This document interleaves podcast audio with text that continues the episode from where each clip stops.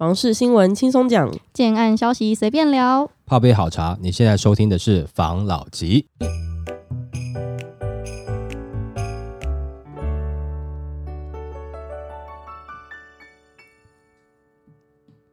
关心你的房事幸福，我是房老吉。我是大院子。我是茶汤会，今天呢，我们要来谈一个之前有跟大家讲过，政府有在研究要帮青年好成家这个专案嘛。因为我自己是青年，所以我自己有在密切的关注这件事情。虽然我知道并不能帮忙到多少啦。前几天看了个新闻，就是这个东西要破局了，跟大家分享一下。与打炒房条例冲突，内政部青年购物基金团喊卡。内政部长日前承诺建立青年购物基金支持机制，让有购物意愿的年轻人透过自身储蓄及政府制度性协助，在一定年限内得到购物的第一桶金。为了让民众买得起、住得起，部长表示将推出青年购物基金机制，希望除了透过社宅解决住宅需求，也要解决高房价问题，满足年轻人购物需求。透过定额储蓄加上长期政府资助、金额政策支持，双管齐下，让年轻人在一定年限内存到购物的第一桶金。虽然出发点是希望年轻人买得起房，不过消息一出，专家指出政策带来的影响恐掀起一连串的蝴蝶效应。今年购物基金有许多漏洞和不妥之处，例如规划的复杂度高、配套牵涉广，加上恐有图利建商鼓励民众买房，将持续带动房价上涨。内政部想帮助年轻人购物，利益良好，但实际执行会有问题。政策若上路，至少产生四种影响：第一，和现有年金操作制度冲突。目前针对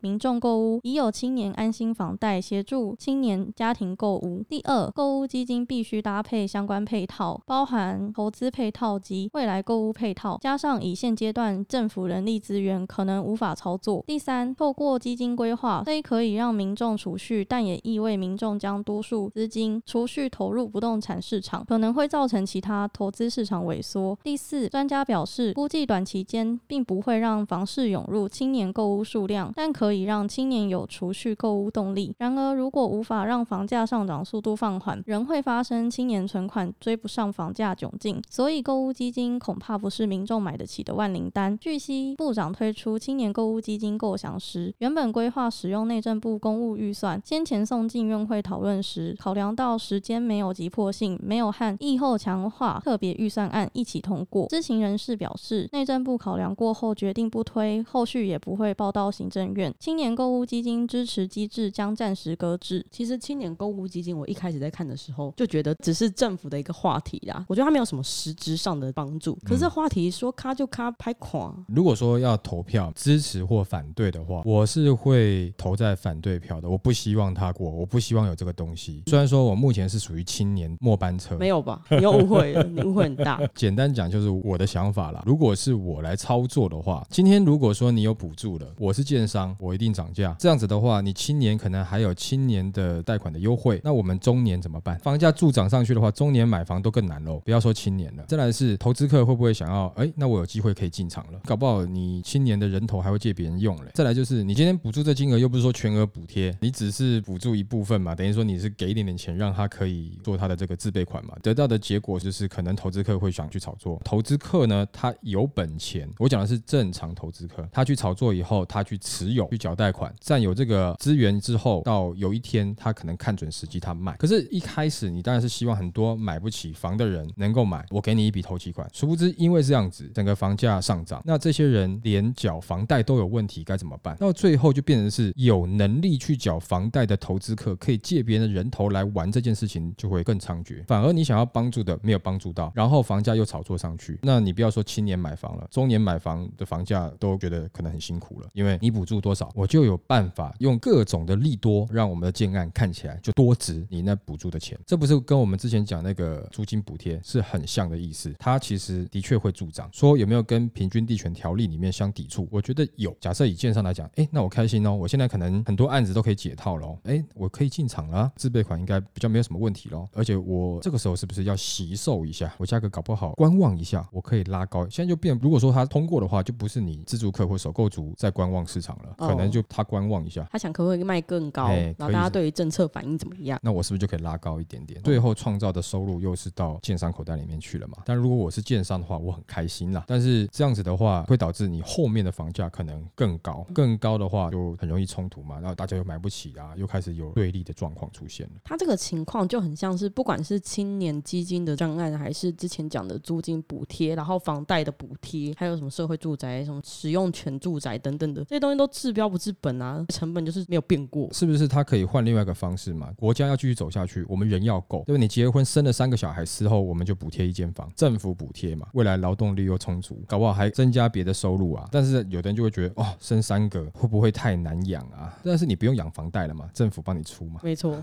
那这样是不是蛮好的？但是有的人就说，那我生两个怎么办？那你就加油一点，我们就先讲好，就是生三个，就不会有少子化的问题了嘛。会不会之后有两户合并计算有没有？我生的这一个算你家的呃，有可能啊，这个就过继给你，让你养，小孩子都变成是一种资产。货币，他们有货币的符号在身上。万一离婚了以后，你看到那两个人在抢小孩，你就知道了，一定要有了小孩子，我有地方住。那会不会有就两个人结婚以后生了三个以后就哎要离婚离哦？那可能还有别的问题，所以也许这个方法当然也不是特别好啦。所以我们开玩笑讲。不过刚刚针对这个法案，政府这样做，我认为是合理，因为这样子的补助其实看似你手上拿到钱，但是你没有拿到钱，钱是最后要缴出去的，又不是说我今天就直接补助给你，你要存，你要买房子都无所谓。譬如说四十五岁以下的青年，不要再把自己花进去。都可以获得的话，那我觉得当然是 OK 啊。但是如果说你这个是你要买房子，那最后进到建商的口袋，建商是不是有可能提高售价？同样的，地主知道了这样东西，那以后地主在卖土地，啊，你们建商都可以，对不对？哈，每从消。费者那边推，那我是不是我地价又上去了？那就一层一层上去，这样子的话，其实我觉得帮助不大。假设啦，你每人要补助一百万好了，我们就把条件拓宽一点，五十岁以下的青年都可以，要么就是存，要么要花，要干嘛随便你。但是以后就不要在那边靠北方乱叫，这样子的话，那我很乐意啊，拿来啊。但是如果说不是的话，我觉得真的这个帮助不大，这个我觉得暂时喊停，或者是说就不要再拿回去，就让它这样子消失。对对，就当做这是一场梦，讲错话了，不小心被群主已读了，现在赶快收回，对，也是没有关系的，没错，好不好？好，来下一则。提振个案买气，北台湾低首付建案遍地开花，房市三二九黄金档期又来了。北台湾推案又推出逾四千亿的历史天量。经过统计，今年北台湾房市三二九档期推案预估量四千一百八十二亿元，再创历史新高纪录。不过有近半的案量来自商办、厂办案。专家表示，虽然今年房市三二九档期推案量已相当大，但仍有不少态度相对保守的业者已将新案延后至四五月进场，预估是想先观察三二九档期新案销售状况。为了提高个案销售率，建商推出低首付的建案遍地开花。调查统计，北台湾目前销售中有低负担付款方案的建案高达近三十个，其中又以桃园最多，主要集中在青浦特区以及 A 七从化区新个案，像是有定签五十八万元起，定签三十九万元起，定金到交屋自备八十八万元起，那也有首付三十万、五十万元，还有首付五十八万元等等。那新北市也有不少低首付个案，包括了定签五趴、首付五趴，还有边间三房定签一百五十八万元起，还有推出首付六十六、八十八的方案。此外，基隆市为抓住大台北地区的课程，也有推出首付六十八万元起，跟自备八十八万元起，还有自备八十六万元起等方案。那专家表示，盘点北台湾诉求低负担付款方案的建案，可发现基隆、桃园、宜兰都有建案把首付定签金压在六十万元以下，降低购屋者初期付款压力。但消费者需注意的是，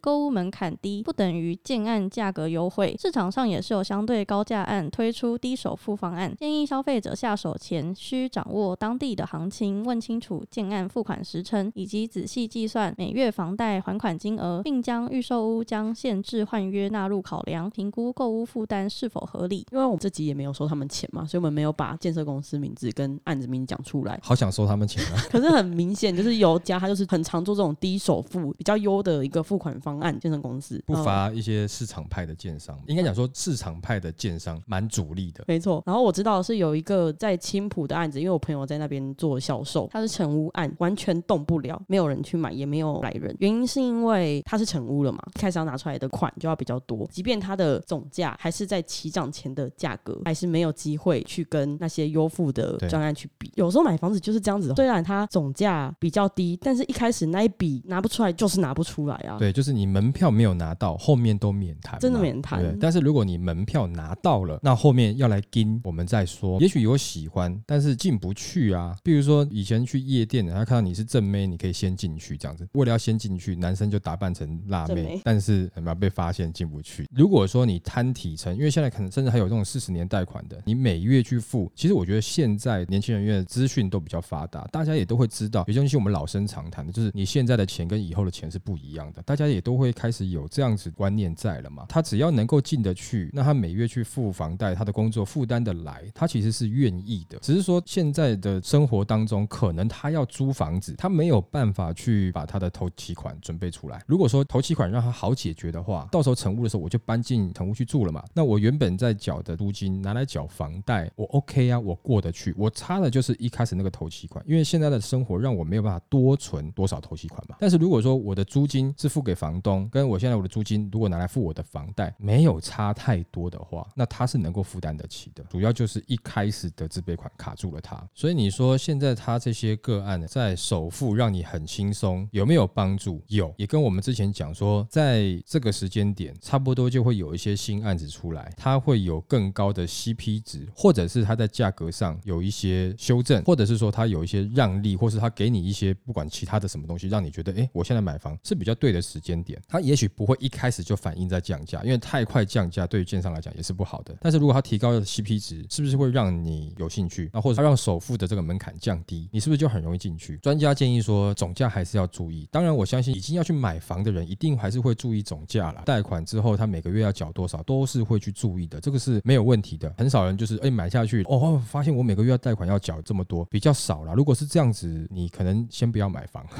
因为你没有考虑好嘛。但如果你考虑好你要去买，我相信后面的贷款应该自己都知道了，因为你还是会看到房子总价、不会去看看房子说哦这个房子首付八十八万，总价我不管，那我现在签约我就要走了。像这样状况，让首购的客户能够进场，那我觉得这个门已经开了，其实是某些层面的小小的暗示。我觉得一些自助客要看得懂，我让你首付来，来的目的是什么？来吃冰淇淋，来喝咖啡吗？那如果我知道这个价格你不会成交的话，你来干嘛？来这样，我们认识一下，是不是？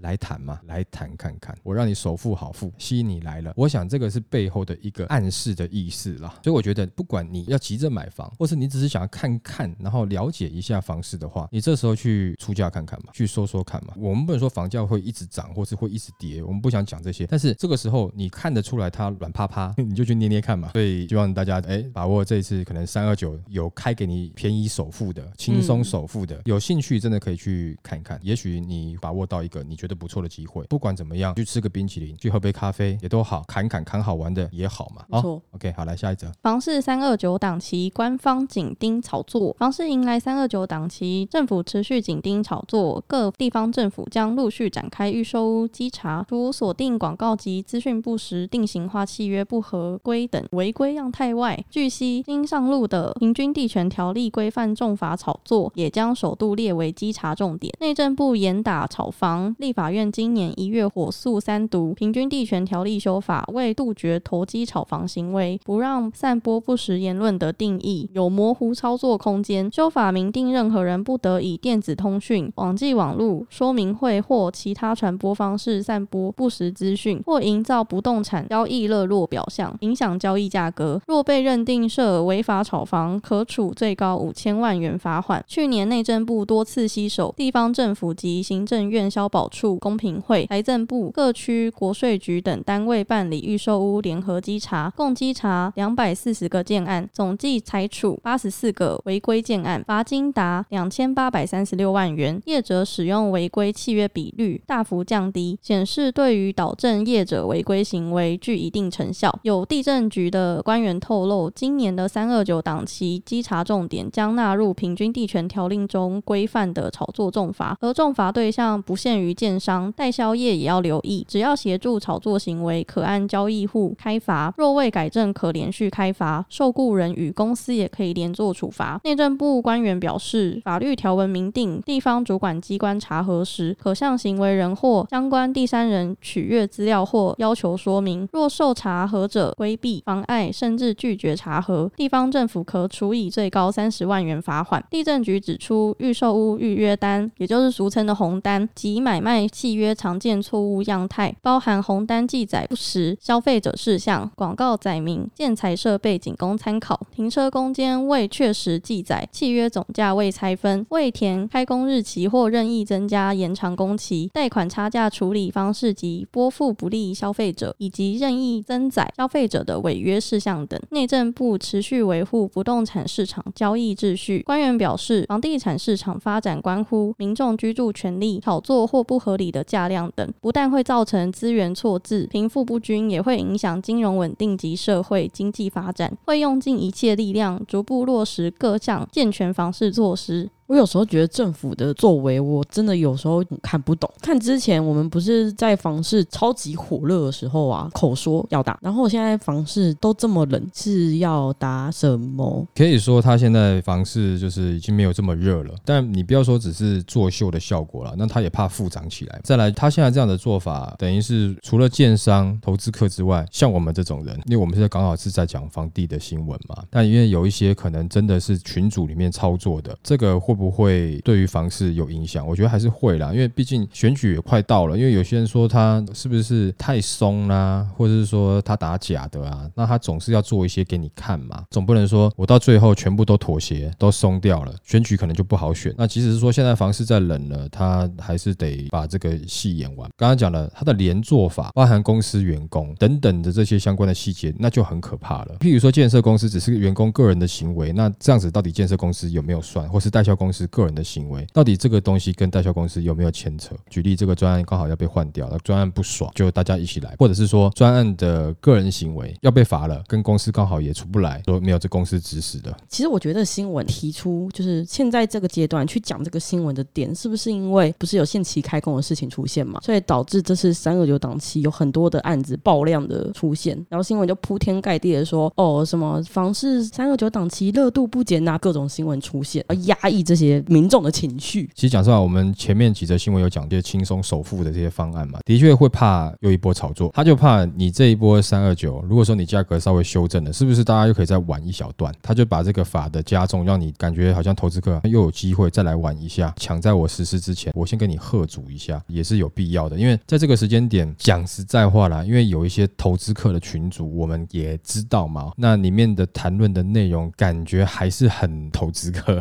当然这。这些可能有一些不是短期的，有些是走中长期的，可能里面还有问题说，哎，可不可以介绍哪一家银行啊，第三户、第四户啊的贷款成数可以高一点，或之类，就是还是有类似像这样的话题啦。假设如果说你的工程期拉的比较长，然后在这个时间点有没有机会让这种中长型的投资客进去呢？虽然说投资客很多已经退场了，但是还是有一些不死心的，或者他看好哪个区域的，他还是有可能会进去。第一个我们刚才讲了，我首付好付，价格。可以谈的，那你工程期又给我一段的时间，那我又在平均地权条例实施之前，我是不是可以考虑进去看一下？如果说，哎，刚好我捡到我觉得各方面条件我都觉得不错的，那我就炒下去了。这个时候是不是要贺阻一下，不要让这些投资客又蠢蠢欲动？政府是应该也有这样子的想法在啦。倒不就是一体两面嘛？在贺阻投资客的同时，也是在跟建商还有代销说，我现在就是不要你们去做这一个类型的广告来吸引他们过来。没有错，就是你们不要太夸张了。现在已经做到这样子，我们选举选输的话，只能当你们开刀了嘛。祝你成家低首付，其实点点应该是投资轻松低首付。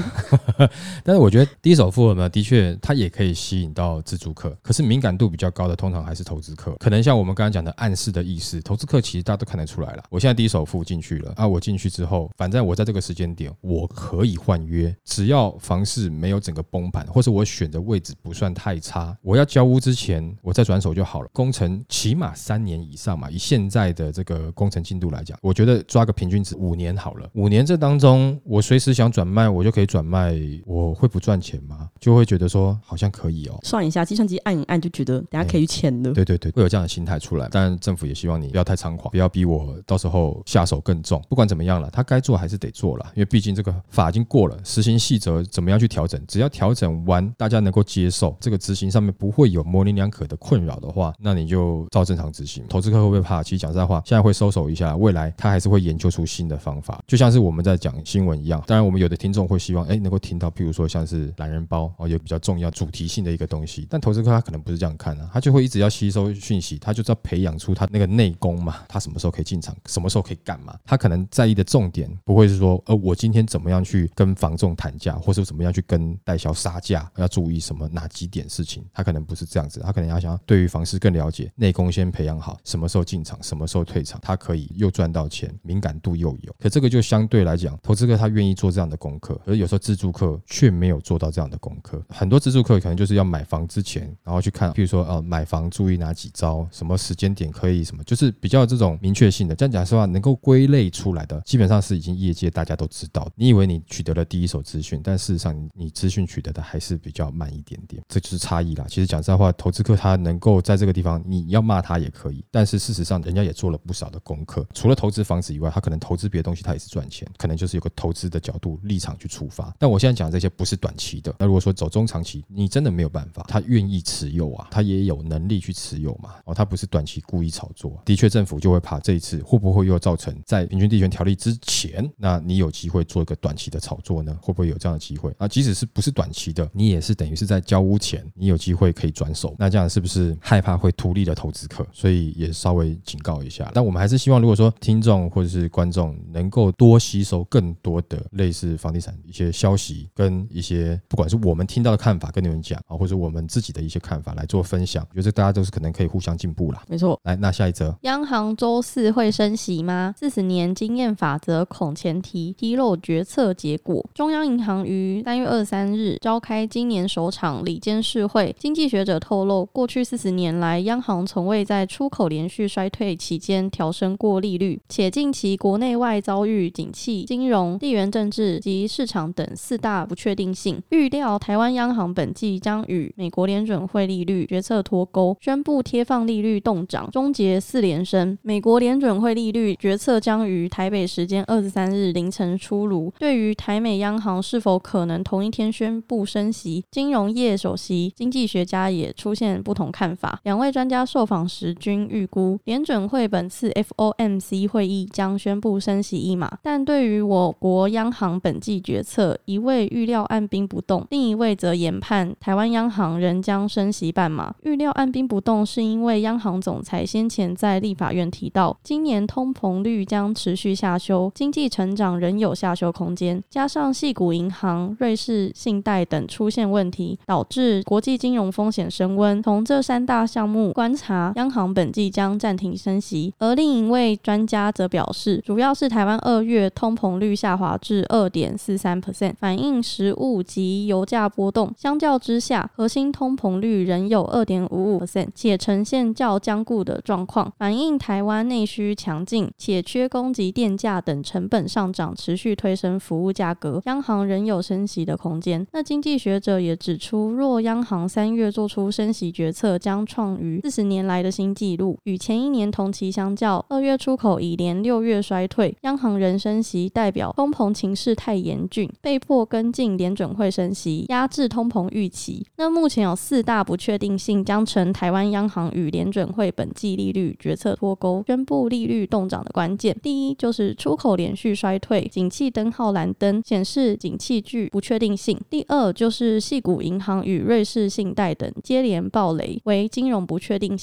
第三，中国国家主席习近平将与俄罗斯总统普京会误及乌俄战争，为地缘政治不确定性。第四，全国股债汇、比特币、黄金与原油等价格剧烈波动，为市场不确定性。除央行本次利率决策外，需密切关注核心通膨率的动向，尤其近期电价再度调涨，对后续通膨的影响程度及美欧相继爆发银行信用危机对台湾金融体系的影响。那有一名资深的债券商主管说，投入债市交易三十年，从没看过央行在景气灯号亮蓝灯时升息。看看在退休前，央行会不会打破我的三观？因为我们现在录的时间还没有周四，不确定会是什么样子。因缘机会下，有跟一个金融界的资深的前辈稍微聊到关于美国气股银行，它不是挤兑然后倒闭吗？他说，美国气股银行现在倒闭的这件事情是一个聪明的决定。一直以来，这些银行都会有类似的状况发生，只是有没有要对外做公布而已。所以以金融界来说，这个东西是不到火烧的很严重，就还好的一个状况。就问另外一个房地产界的前辈，银行现在倒闭，就对他们会有没有什么影响？他说有好有坏，银行各种原因会造成股市震荡。那那些原本在股市里被套住，还在期待会有一些回温的人，可能就会出来了。他就得把这些钱再投到别的地方，那下一个标的就很有可能是房地产房地产。就是现现在这现象有展现出来类似这样子的一个状况。但是财经的问题啊，我毕竟不是财经专家嘛，我以自己在房地产的经验来看啊，台湾的房地产只要是遇到油电双涨的时候，感觉都不太好，然后的一些不确定性的时候，其实你说有一些股市的会拿出来，但是也会造成某些人可能想要把现金留在身上，那是不是都进去房地产不一定？当然有些可能会啦哦，不过以过往的经验来看哦，只要遇到油电双涨，song 就不要说通膨控制的好，这个基础的能源哦都没办法控制的好的话，那我相信各个产业都会受到能源的影响，价格一定会有波动。更何况现在台湾还有缺工的问题，这样子的话，通膨要下来是有那么点难的。但是我们还是靠出口的主要国家嘛，出口下降的确是政府要去烦恼的。他现在要怎么样一边振兴经济，又要让房市不要过度的炒作，这个是他要去烦的课题啦。不过现在这个电价要上涨这个消息出来以后，我就有有点二零一六的感觉，又更强一点点了。在那个时间点，的确房市就进入一个冷静期嘛，也有明显的一些价格盘整啦。但是在那段时间哦，很奇怪啊，也没有自助客要进场。那但是到二零一八一九的时候开始，哎，陆陆续续这几年涨得很夸张的时候，反而是最多人进场的。前段时间感觉案子也开得不是很热嘛。整体来看，我觉得还是要等到最后央行出来的结果比较好。不要说哦，我现在预期它美国不会升息了啊，或者说美国准备要 Q E 了。我觉得以我们来讲，你早那个一两个月，它不是股市，不要那么急。当它的消息公布的时候，可能建商也才刚知道，那建商刚知道，也可能还处于在观望的状态下。那你这个时候，如果说你真的是有急需想要自住，或者你想要买房子的，这个时候你再去下手，慢那一点没有慢太多，除非你是投资客。那投资客的话，当然你可能什么案子要出，你比一般外面的民众还早知道。投资客都已经先过去，哎，我就先定几户了，因为可能是长期客人嘛。那以一般的自住来看的话，我觉得应该是耐心的先静观其变。经验来看呢，有油电双涨，对于房地产市场来说是没有这么好的消息啦，会比较冷静一点点啦。不过还是一样，这个是整体的一个状况，某些特别的区域它还是有它的竞争力，那就难讲。什么时候该进场，除了我们建议之外，其实自己有时候还是要拿捏一下，你自己觉得什么时候该进场。我们再分享一些新闻的内容跟一些房地产相关的一些经验的话，我也不是只是说我们就在这边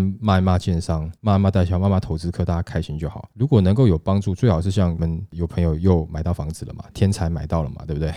他有在留言处讲，吸收一些我们的经验分享，你能够去买到自己想要的房子，当然这是最好啦，我们希望的目标啦。以刚刚这则新闻来讲，我觉得最好还是等到确定公布，但是在那个之前，你可以猜测，你可以有一些心里面的盘算，但是等正式公布之后再来决定，不用这么急。而且现在这个时间点，你不用急，你不是在二零二零、二零二一，你等一下就没了，房子就卖掉很。多，对，现在你有机会去挑，所以不要再像前面两年一样那种心情，就是我要第一手资讯，我要预测未来，我再下去买。现在你知道了以后，听到了以后，你可以慢慢拍再去买，你还是有可以谈的条件，放心。好了，那我们今天就分享到这边喽。好，好，谢谢大家收听这一集的房老吉。